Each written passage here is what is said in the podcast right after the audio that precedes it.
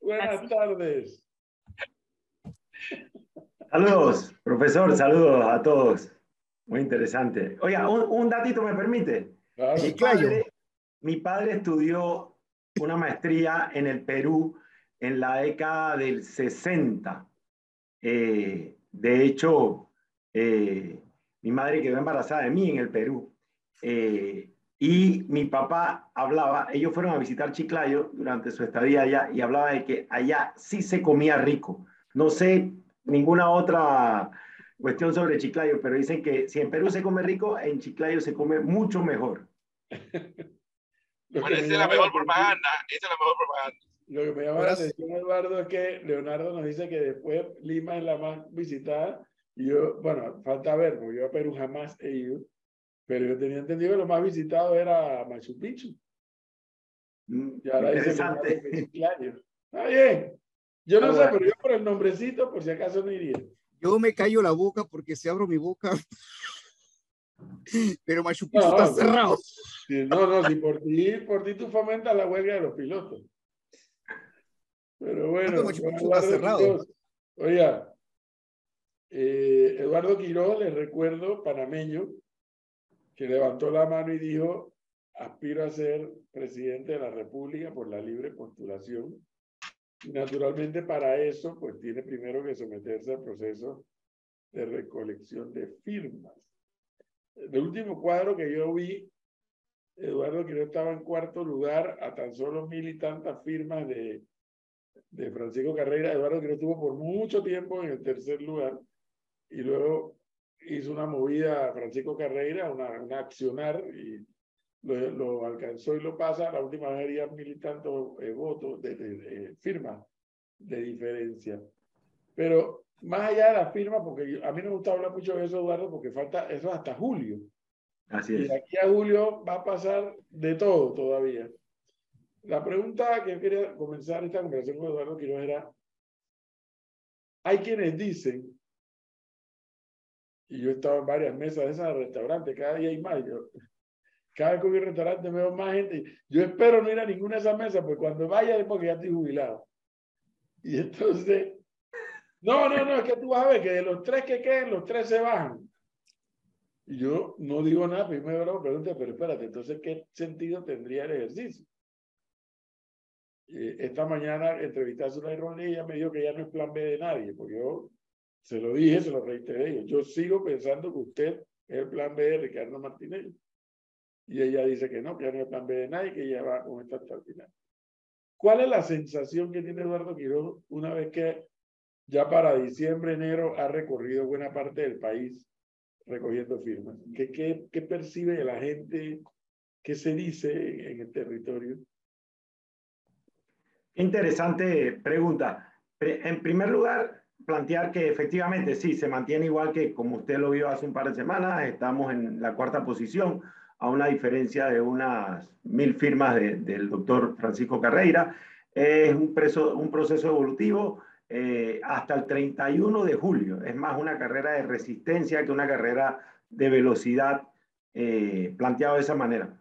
En lo que a mí respecta, yo entendí que esto era importante llevarlo adelante para elevar el debate democrático, o sea, para obligar a discutir los temas de país y para obligar a quienes aspiran a presentarse como candidatos a presidentes a pasar por encima de esas eh, discusiones pueriles de las alianzas, de, lo, de quién tiene más, de quién tiene menos, de cuántos ministerios se van a repartir, de cuántas eh, direcciones se van a dar, y presentar los grandes problemas del país. El recorrido ha simplemente reafirmado la necesidad de eso. Lo que yo me he encontrado y repito, al principio pensaba que era un proceso extenso de 11 meses y medio. Hoy reconozco que me está sirviendo para escuchar mucho a los panameños. Y te podría decir, más que hablar, a veces se, se trata de un proceso de escuchar a la gente. Y el rechazo, a ver, conclusiones así rápidas para ir a cosas muy concretas. Uno, el rechazo a la política es muy importante. O sea, hay gente que simplemente no quiere saber de política y manifiesta categóricamente que ni siquiera ¿No quieres saber la política o no quieres saber la política partidista?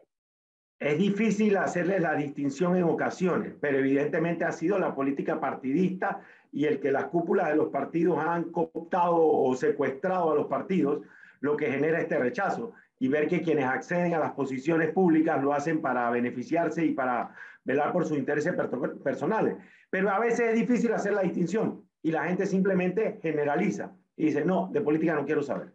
De yo en el 2024 ni cuenten, yo no voy ni a ir a votar, porque aquí no hay nada que, nadie que cambie esto. En ese escenario, el poder conversar, el poder plantear la opción de una candidatura de libre postulación, el poder generar el entusiasmo de la gente, de que a través de su firma puede decidir quién va a ser candidato a presidente, sin pasar a través de un partido político. Y usted ya me ha escuchado que yo sobre las instituciones, partidos políticos, no voy a hablar mal. Creo que más bien son importantes, son elementos fundamentales de la democracia. Estos que tenemos hoy en día, salvo el caso de, de Moca, que está recién constituido, todos han quedado secuestrados por cúpulas que responden nada más a sus intereses. Y eso es lo que hace que la gente genere ese rechazo. Luego hay otras realidades que tal vez a usted le interesará saber, que yo he ido constatando y que son tan potentes como una encuesta, porque cuando tú te paras en la terminal de aquí de, de Albro, o te paras en el supermercado de San Mateo en David, o te paras en el, en, el parque eh, en Santiago de Veragua, y después te vas a Churuquita, y después escuchas gente de Colón, y después en Puerto Armuelle, uno se genera una clara impresión de que hay. Y allí hay una realidad muy, muy fuerte contra las estructuras partidarias, contra el, aquellos que le han prometido tanto a los ciudadanos y no han cumplido, y que hoy en día la gente está dispuesta a expresarse en contra de eso. Ahora, yo soy de la teoría, y no, lo mío no es una teoría, sino lo yo lo digo y lo, lo elaboro en función de mi experiencia en mi otra vida. Una cosa es el ciudadano panameño hoy, cuando estamos a 30 de enero, y justamente otra cosa es el ciudadano panameño exactamente dentro de un año, cuando ya está el torneo electoral formalmente andando cuando ya se sabe quiénes son los tres candidatos de libre postulación, bueno, eso se va a saber meses antes, cuando ya se sabe quiénes son los candidatos eh, de los partidos políticos, donde ya el ciudadano va a tener que, sí o sí, tomar una decisión entre enero y mayo. Algo que no coincide con eso. Sí, solo la sí, de acuerdo contigo plenamente, ¿no? Porque conforme la ciudadanía presta más atención a algo, se forma distintas posiciones, ¿no? Y efectivamente, cuando viene el proceso de la campaña electoral, hay, un, hay una realidad distinta. Pero a eso solo le agregaría que hay que tomar en cuenta las modificaciones que tiene el calendario electoral a partir de esta elección y que es un poco distinto a las anteriores. Primer elemento, este, este adelantamiento del proceso de búsqueda de, de apoyo para los candidatos independientes. Pónganse a pensar, o sea, desde agosto del año pasado estamos en este proceso. Y, no, y a veces llama mucho la atención las candidaturas presidenciales, pero hay candidaturas, eh, hay más de 1.600 candidatos independientes o de libre postulación buscando respaldo a, a niveles de diputados, de alcaldes, de representantes de corregimiento. Y eso genera una realidad distinta. El segundo elemento es el que el Código Electoral para esta elección establece la obligatoriedad de que todos los partidos tienen que hacer sus elecciones primarias entre junio y julio del 2023. Eso es una novedad. Y que el periodo para las alianzas se puede llevar hasta septiembre-octubre del 2023. Entonces va a tener postulas, eh, candidaturas definidas muy temprano en función de lo que han sido los procesos electorales anteriores. Esta es una novedad. Yo no estoy seguro de que sea muy beneficiosa, pero bueno, es lo que terminó aprobando la Asamblea, la Asamblea de Vinicio, la Asamblea del control del, del factotum de la política panameña, que es el presidente de la Comisión de Presupuestos que gobierna desde, desde esa posición no solo la Asamblea, sino buena parte del Ejecutivo. Viendo eso, hay algo que me ha comenzado a preocupar, Eduardo, y eso ha ocurrido toda la vida, pero ahora a mí me preocupa más. Debe ser porque ya llega la edad de jubilación. A la administración del presidente Cortizo le queda año y medio. Hoy, mira, hoy quedan 11 meses de este gobierno. De este año, mejor dicho, de este año. Y luego le quedan 6 meses del 2024. Así, le quedan 17 meses. De esos 17 meses hay que restar los 6 meses de enero a, a julio, porque eso es campaña y transición. O sea que le quedan 11 meses objetivamente hablando. Y temas como la Caja de Seguro Social, evidentemente ya esta administración no los va a tocar. Ah, eso ha ocurrido siempre. Es correcto, eso ha ocurrido siempre. Pero siempre un tema tan delicado como el de la Caja de Seguro Social no ha estado tan vigente como ahora que nos dicen los expertos. En tal año muere el fondo de IVM. Eduardo Quiroz conoce la gestión de administración pública. ¿Qué habría que hacer o qué podría hacer Eduardo Quiroz si llegara a sentarse en esa silla para evitar que cuando justamente llegue el último año de gestión no se paralice en materia de grandes decisiones la gestión de gobierno? Porque evidentemente el tema de las primarias en el PRD está obstruyendo la gestión de gobierno. Claro. Yo, yo eh, te comentaría, empezaría con un ejemplo de una conversación de, tan reciente como de ayer con un ciudadano en Peronomé que me hablaba del gobierno de Cortizo como en, pasado. Es, que ya no hizo nada, es que el gobierno de Cortizo tal, ya, ya no hizo nada, ya no pudo resolver tal cosa. Y yo le planteaba, bueno, para, para, para, tiene por delante todavía año y pico. Y la verdad es que la sensación de la gente es que ya el gobierno se acabó, que este gobierno ya feneció, que no hay ni siquiera tiempo para que pueda emprender alguna de, de los temas importantes que tiene por delante. Pero yo creo que más que tiempo, lo que no hay es la iniciativa, la pasión, la decisión, el entusiasmo de acometer eh, eh, aspectos importantes, de atender decisiones importantes. Y usted ve, por ejemplo, como el ejemplo que, que citabas de la Caja del Seguro Social, que simplemente patean la pelota para adelante. En ese sentido, en ese sentido específico, la, administración Cortizo es una administración fallida. La administración Cortizo Carrizo es una, es una administración que, salvo lidiar con la pandemia, eh, no va a tener, no va a pasar a, a, la historia como una administración realmente importante. Yo, de hecho, he dicho ya en varias ocasiones que a mí me da la impresión de que Cortizo decidió, escogió ser un presidente irrelevante. En nuestra historia hay algunos presidentes irrelevantes, o sea, presidentes que administraban el día a día y hasta allí. Creo que, que Cortizo escogió ser uno de esos. Sobre cómo eh, lidiar con este tema, mira, la, las grandes transformaciones se dan en los primeros dos años de administración. Los dos años de administración se tiene el capital político, el capital emocional y espiritual del país y, el, y, la, y la posibilidad de poder acometer eh, grandes emprendimientos está asignado en esos dos años. Luego vienen dos años de ejecución en los cuales las administraciones tienen que producir los resultados en los que se han comprometido, si, tienen, si, si lograron estructurar una agenda, un plan de gobierno que fue acuerpado por los ciudadanos, lograr obtener suficiente respaldo para ejecutarlos. Y luego, ciertamente, Panamá tiene distinto a la mayoría de los países un periodo de cinco años. Luego tiene un quinto año que es ya simplemente de, de, salida. Podría ser también un año de gran ejecución si los gobiernos no se concentrasen en el proceso electoral y no pasase lo que está pasando ahorita, que usted tiene un presidente simplemente que ha decidido ser irrelevante y un vicepresidente que ha decidido escoger la reelección, porque esta administración que cada vez más, yo la llamo la administración Cortizo-Carrizo, pero es cada vez más la administración Carrizo-Cortizo, porque está en función de la reelección a través del vicepresidente eh, Carrizo. Entonces se pierde este año completo porque están concentrados en, sus, en sus discusiones electorales. Y si a eso le sumas que hay disputas internas dentro del, dentro del partido de gobierno, entonces todavía más la máquina del Estado se ve afectada por esa realidad. Como la tienes ahora mismo con un PRD a tres bandas, eh, completamente descoordinado, en, la administración pública, todo el mundo está mirando, y usted que los conoce sabe, todo el mundo está mirando a ver quién es el que va a quedar para ver en qué barco se monta. Entonces, eso paraliza la administración, la administración pública. Y lo otro que habría que acotar en, en función de entender el Estado es que hay temas tan complejos que requieren acuerdos nacionales.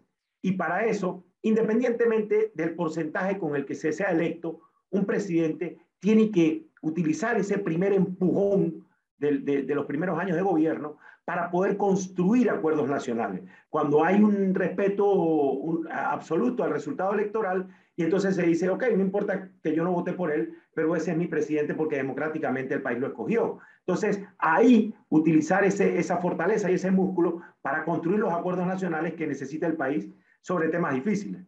No sobre tapar los huecos, sobre si hay necesidad de, de, acometer el tema de la seguridad social, por ejemplo.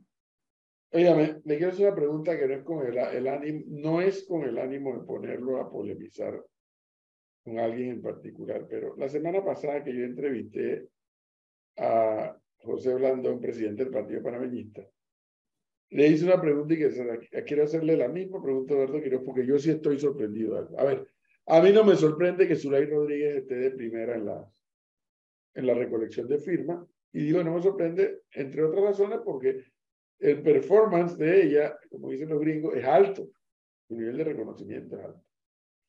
No me sorprende ni que Francisco Carreira ni que Eduardo Quiroz estén en el tercer y cuarto lugar, y tampoco me sorprende que la profesora esta de, del movimiento popular fomentado por Suntra y compañía haya aumentado sus firmas. A mí sí me sorprende, y lo digo con todo, con la seriedad del caso, que Meritón Arrocha esté en un segundo lugar tan sólido, o sea, que haya, se haya despegado de tal forma. Y cuando yo le hice esta pregunta a Blandón, Blandón me decía, mira, pero hagamos algo fácil. Llámalo y sácalo una esquina y pregúntale si la gente lo conoce. Porque yo sí creo que la gente conoce a Zulay Rodríguez. De hecho, yo sí creo que la gente conoce a Eduardo. No mucha gente como a Zulay, tal vez, porque las facetas de la vida son diferentes pero Benedito Rocha tenga ese puesto tan consolidado en segundo lugar en firma, a mí no deja de llamarme la atención. ¿A quién lo atribuye Eduardo Quiroz? No le quepa la menor duda de que en el proceso de búsqueda de apoyo a través de la firma también hay clientelismo. El clientelismo se ha desarrollado y se, y se ha viralizado en la vida nacional de tal manera que también está golpeando las la candidaturas de libre postulación. Lamentablemente, algo de eso hubo en, el proceso del 2019, pero en este evidentemente está concentrado. Si no, usted no se podría explicar cómo un candidato absolutamente invisible esté eh, obteniendo esos, esos resultados. Pero cómo lidia otro que está en la misma lid, que está consciente del clientelismo, lo están aprovechando, y cómo lidia el que se resiste, yo asumo, porque lo conozco, que Eduardo Quiroz se resiste a hacer juego, a ser parte de ese juego del clientelismo. ¿Cómo juega ahí entonces? absolutamente. Eh, ya está clarísimo y, ampliamente señalado, ¿no? El que paga para llegar, llega para robar. Eso no hay discusión, está demostradísimo en nuestros procesos eh, electorales y, y democráticos. Y es lo que estamos viviendo no solo en Panamá, sino en toda la región.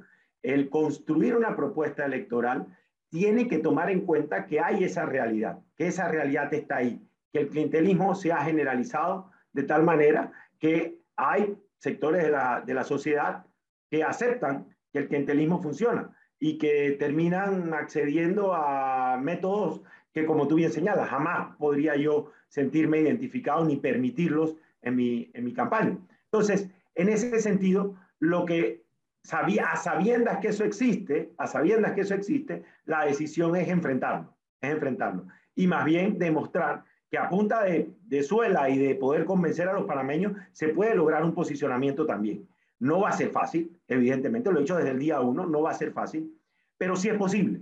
Y es posible en la medida en que los ciudadanos se dan cuenta que el poder está en, su, en sus manos. Mucha gente te dice en la calle, ah, ya yo firmé, es que me llevaron a firmar, es que, me, es que hasta ni me acuerdo por quién firmé.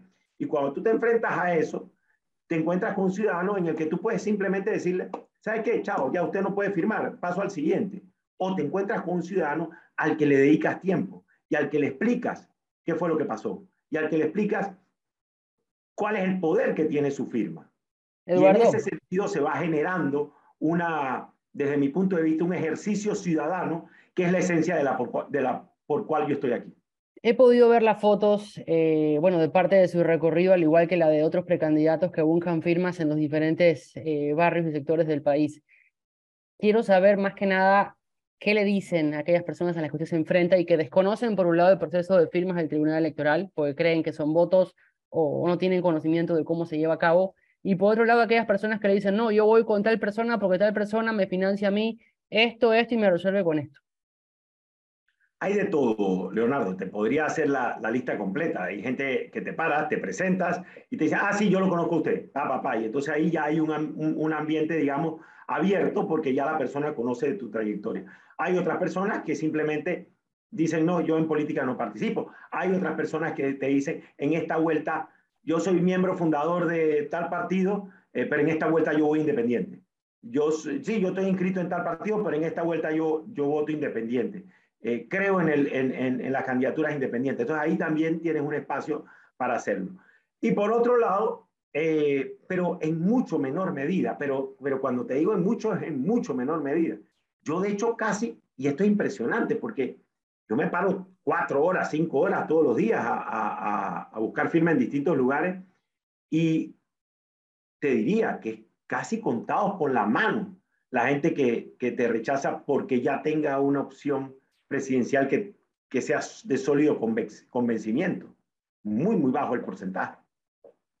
Lo cual, habla de, lo cual habla de una elección muy abierta, o sea, de muchísimas posibilidades. A propósito de la elección abierta, una pregunta. Si Eduardo Quiroz queda entre los tres de libre postulación para presidente, ¿en el radar de Eduardo Quiroz está hacer alianzas? Eduardo Quiroz va a quedar entre los tres, eso no le quepa la menor duda, profesor. A punta de este esfuerzo hemos descubierto que hay mucha gente y se está multiplicando cada vez más que quiere aportar y que quiere que la, la posibilidad de una candidatura que realmente eh, pueda representar esos intereses que necesita el país 2024-2029 pueda llegar a estar ahí.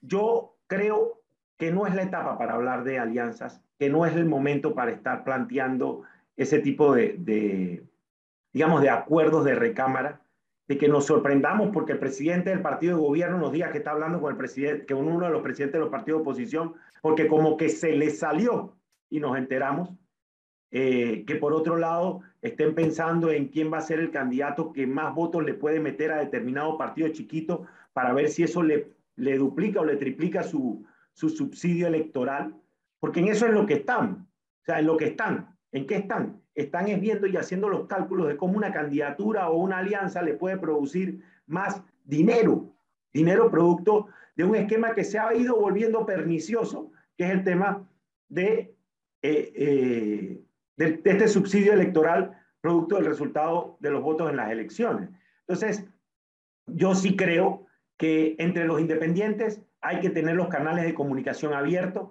y a eso me he dedicado desde antes de iniciar la recolección de firmas. Una vez tomé la decisión, me levanté el teléfono y llamé a cada uno de los que me parecía que iban a ser aspirantes a las candidaturas de, libre postulación, a las reales, no aquellos que están inscritos en partido y están también eh, buscando firmas para ser candidato independiente. Y conversé con ellos, he tratado de mantener con los movimientos independientes, he tratado de mantener esa comunicación en términos generales, creo que se mantiene y se mantiene abierto ese canal de comunicación para ir construyendo suficiente comunicación, suficiente claridad sobre los temas fundamentales del país, una muy buena conversación, por ejemplo, con, con el grupo Vamos, en el sentido de plantear cuáles son los temas país que quien aspire a ser presidente del próximo periodo los tiene que asumir, los tiene que asumir con compromiso. Eh, esa es la etapa en la que siento que estamos. Yo no creo que, que se trata de construir alianzas en este momento. Eduardo, eh, una pregunta, eh, pero en dirección contraria a lo que preguntaba el profesor Cabrera de una elección abierta como la que usted definió. Me pregunto es si más allá de ser candidato, usted es político, participa en un partido político, está buscando firmas y es un hombre que estuvo al frente de un medio de comunicación Igual yo coincido con algo con usted, una, una, un, creo que va a ser uno de los torneos electorales un poquito más complicados que vamos a tener. ¿Ve Eduardo Quiroz aparecer una figura de pronto en el escenario corriendo para las elecciones 2024? Una figura que no está ahorita en, en, la, en la, mesa. Sí, sí te, te, te, si te entiendo así, está completamente abierta, es, es perfectamente factible, es, es perfectamente factible que, que, que, aparezca. Porque, a ver, vamos, pongámoslo así, para, para, y, y, a veces peco de no ser el, el, candidato perfecto porque evidentemente el análisis político es algo que me, que me apasiona. Hay una candidatura que pareciese que es la candidatura más fuerte, pero es la candidatura con más riesgo con más, con más debilidad en el sentido de poder ser candidatura. Luego tienes una segunda candidatura que es, digamos, la natural, la del candidato de gobierno. Y ese candidato no está definido, no está claro y más bien genera gran repulsa a lo interno de su propia organización. Entonces, no hay un gobierno que presente una, una propuesta clara. Y luego tienes una tercera opción de un candidato que obtuvo muy buen resultado en la elección anterior, que casi gana las elecciones, pero que no ha tenido la capacidad de resolver sus problemas al interno de su propia organización y que más bien se ha convertido en un especialista en construir problemas constantemente. Entonces, y luego tienes, evidentemente, que entre la candidatura de Ricardo Lombani y de la profesora Ana Matilde Gómez hubo 25% del voto, del voto nacional, un número inédito y que hoy en día podrías estar hablando de un 30 y algunos dicen que hasta 35%. Entonces, evidentemente está muy, muy abierto y sí podría surgir una, una candidatura. Nosotros esperamos a poder construir esa propuesta de unidad entre los sectores independientes que le termina apelando a aquellos sectores inscritos en partidos, pero que estén igual de descontentos que el resto de los panameños. Se lo preguntaba Eduardo por una sencilla razón llevando el hilo de la conversación, porque hace la semana pasada y esta que terminó, el señor Martín Torrijos, presidente de la República, ha tenido una participación eh, eh, interesante en las redes sociales y ha generado comentarios. Y se lo pregunto porque no sería el primer expresidente que pudiese correr por, por un partido que no es el oficialista de él. Ya ocurrió con otros partidos, otros hombres que han llegado a la presidencia de la República en América Latina. Ve a Martín Torrijos como esa figura que no está todavía sentado en la mesa, pero está viendo cómo se comporta tal vez a lo interno de su partido y, viendo una posibilidad en esa, en esa dirección?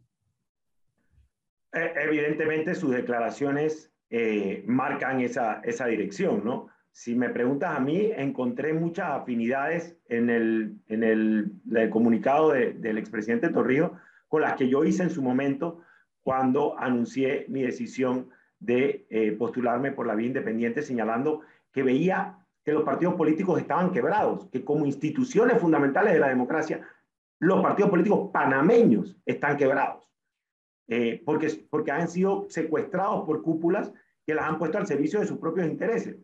Entonces, y eso es un poco lo que, lo que bien señala eh, el expresidente Torrijos.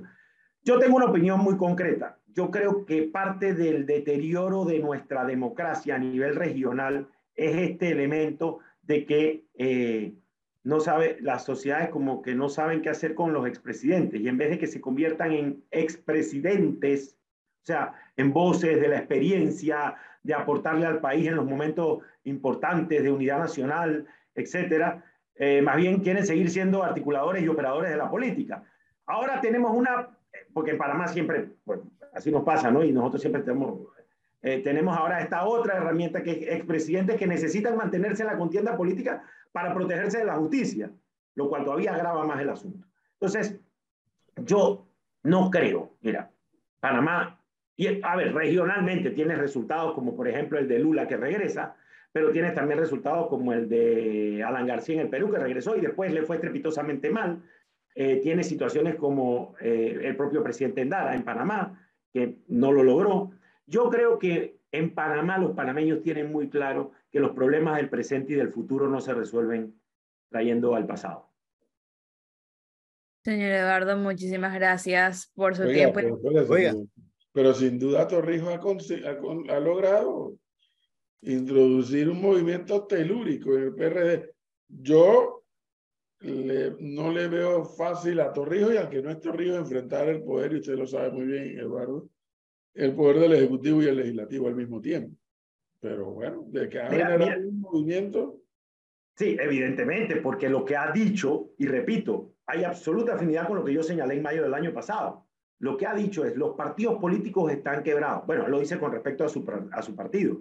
Están, están quebrados y eso está ahora dando la democracia. Él ha dicho algo muy grave, y yo lo planteé en mayo. La democracia está en riesgo. Es que en buena parte de mi decisión personal de acometer este, este proyecto es producto de que veo la democracia en riesgo, tan grave como eso. O sea, no estamos jugando a quien gana o a quien pierde la elección, nos estamos jugando la democracia panameña.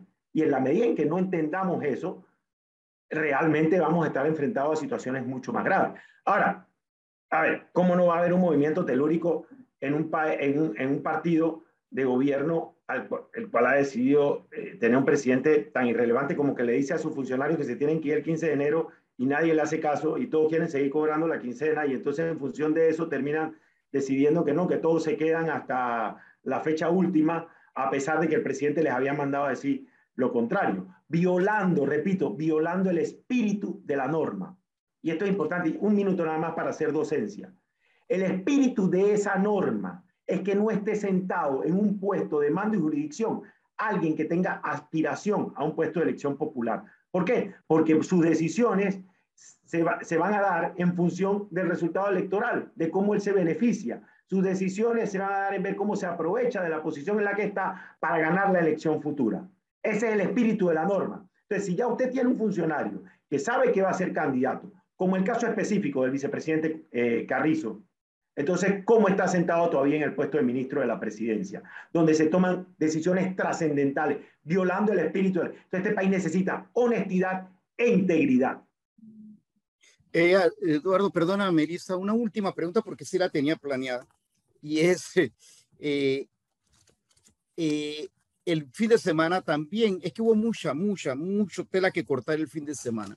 El expresidente Ricardo Martinelli Berrocal hizo una carta donde muchos decían que estaba pidiéndole casi perdón o, auxilio a los gringos para que no lo ahogaran. Mi pregunta es, esa carta era con la intención de decirle, mm, déjenme correr porque yo les he servido en el pasado y les puedo servir en el futuro. ¿Cómo usted lo interpretó en ese sentido? Esa carta fue escrita en inglés y traducida al español. Primero. Segundo, esa carta intenta eh, resolver el problema fundamental que tiene el señor Martinelli. Y el, el, problema fundamental que tiene el señor Martinelli es que los Estados Unidos ha dicho claramente que él y su administración sobornaron durante los procesos de construcción que tuvo aquí en Panamá la empresa Odebrecht.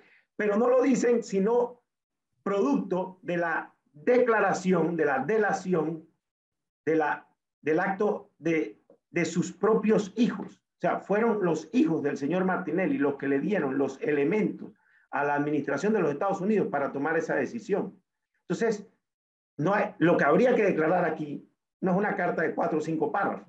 Lo que tendría que decir él y los otros señores Martinelli es del avión vamos al juzgado a decirle al juez que nos declaramos confesos, porque ya lo hicieron ante un tribunal en el extranjero.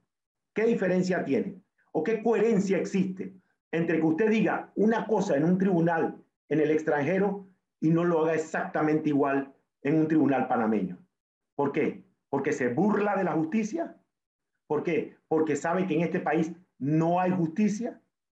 Entonces, eso es el, ese es el meollo del asunto. El meollo del asunto no es si este señor va a emitir una carta, una declaración o su popularidad le va a resolver el problema de ser candidato o no ser candidato. El tema aquí es un problema de administración de justicia, que la justicia ponga a cada cual a donde le corresponde y que quienes están enfrentados a la justicia le sean leales a la justicia. Ellos y sus abogados, porque así lo manda el Código Civil. Los abogados son auxiliares de la justicia, no están allí para esconder, para mentir, para tramoyas. Están allí para auxiliar a que haya justicia y que a sus representados les vaya lo mejor que se pueda, pero después de que se administre justicia. Entonces, para mí lo que hay aquí es un, doble estándar del cual el señor Martinelli, expresidente, es la expresión más sublime de ese irrespeto constante al Estado de Derecho. Bueno, Melissa, ¿qué dice? Muchísimas gracias por el tiempo otorgado esta tarde, por los comentarios y actualizarnos de todo lo que está aconteciendo y sobre su precandidatura, que le seguimos deseando muchos éxitos. Seguro. Gracias a ustedes. Un placer como siempre. Gracias, Eduardo. Gracias.